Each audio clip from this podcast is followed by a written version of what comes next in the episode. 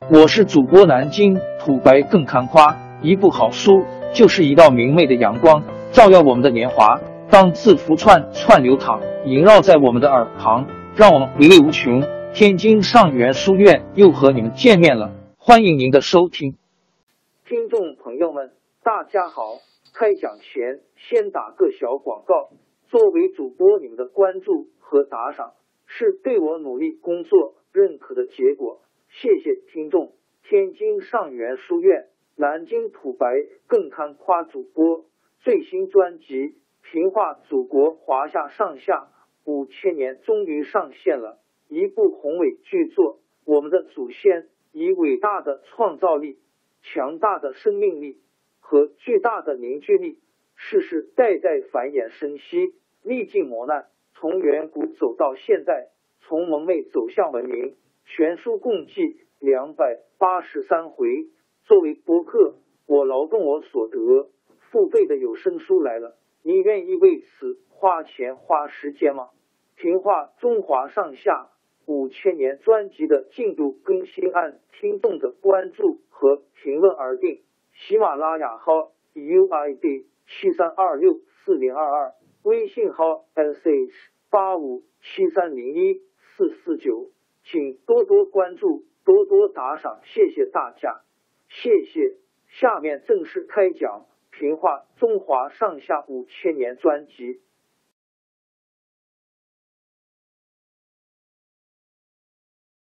沙俄政府在雅克萨失败以后，并不甘心，就在尼布楚条约签订的第二年，又唆使准噶尔部蒙古族的一支。的首领噶尔丹进攻漠北蒙古。那时候，蒙古族分为漠南蒙古、漠北蒙古和漠西蒙古三个部分。除了漠南蒙古早已归属清朝外，其他两部也都臣服了清朝。准噶尔是漠西蒙古的一支，本来在伊犁一带过游牧生活。自从噶尔丹统治准噶尔部以后，他也心勃勃，先兼并了。漠西蒙古的其他部落又向东进攻漠北蒙古，漠北蒙古抵抗一城失败了，几十万的漠北蒙古人逃到漠南，请求清朝政府保护。康熙帝派使者到噶尔丹那里，叫他把侵占的地方还给漠北蒙古。噶尔丹自以为有沙俄撑腰，十分骄横，不但不肯退兵，还以追击漠北蒙古为名。大举进犯漠南，康熙帝召集大臣宣布，他决定亲征噶尔丹。他认为噶尔丹气势汹汹，野心不小，既然打进来，非反击不可。公元一六九零年，康熙帝分兵两路，左路由抚远大将军福全率领出古北口，右路由安北大将军常宁率领出喜峰口。康熙帝亲自带兵在后面指挥，右路清军先接触噶尔丹军，打了败仗。噶尔丹长驱直入，一直打到离开北京只有七百里的乌兰布通。今内蒙古招乌达蒙克什克腾旗，噶尔丹得意洋洋，还派使者向清军要求交出他们的仇人。康熙帝命令福全反击。噶尔丹把几万骑兵集中在大红山下，后面有树林掩护，前面又有河流阻挡。他把上万只骆驼缚住四脚躺在地上，驼背上加上箱子，用湿毡毯裹住，摆成长长的一个驼城。汉军就在那箱垛中间射箭放枪，阻止清军进攻。清军用火炮、火枪对准驼城的。一段集中轰击，炮声隆隆，响得震天动地。驼城被打开了缺口，清军的步兵、骑兵一起冲杀过去。福全又派兵绕出山后夹击，把叛军杀得七零八落，纷纷丢了营寨逃走。达尔丹一看形势不利，赶快派个喇嘛到青营求和。福全一面停止追击。一面派人向康熙帝请示，康熙帝下令说：“快进军追击，别中了贼人的诡计。”果然，噶尔丹求和只是缓兵之计。等清军奉命追击的时候，噶尔丹已经带了残兵逃到漠北去了。噶尔丹回到漠北，表面向清朝沈福表示屈服，暗地里重新招兵买马。公元一六九四年，康熙帝约噶尔丹会见，订立盟约。噶尔丹不但不来，还暗地派人到漠南山洞叛乱。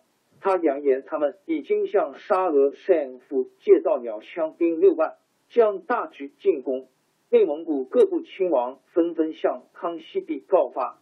公元一六九六年，康熙帝第二次亲征，分三路出击。黑龙江将军萨布素从东路进兵，大将军费扬古率陕西、甘肃的兵从西路出兵，截击噶尔丹的后路。康熙帝亲自带中路军从独石口出发，三路大军约定十七加攻。康熙帝的中路军到了科图，遇到了敌军前锋，但东西两路还没有到达。这时候，有人传说沙俄将要出兵帮助噶尔丹，随行的一些大臣就有点害怕起来，劝康熙帝班师回北京。康熙帝气愤地说：“我这次出征没有见到叛贼就退兵，怎么向天下人交代？再说我中路一退，叛军全力对付西路，西路不是危险了吗？”当下，康熙帝决定继续进兵克鲁伦河，并且派使者去见噶尔丹，告诉他康熙帝亲征的消息。噶尔丹在山头一望，见到康熙帝。黄旗飘扬，军容整齐，连夜拔营撤退。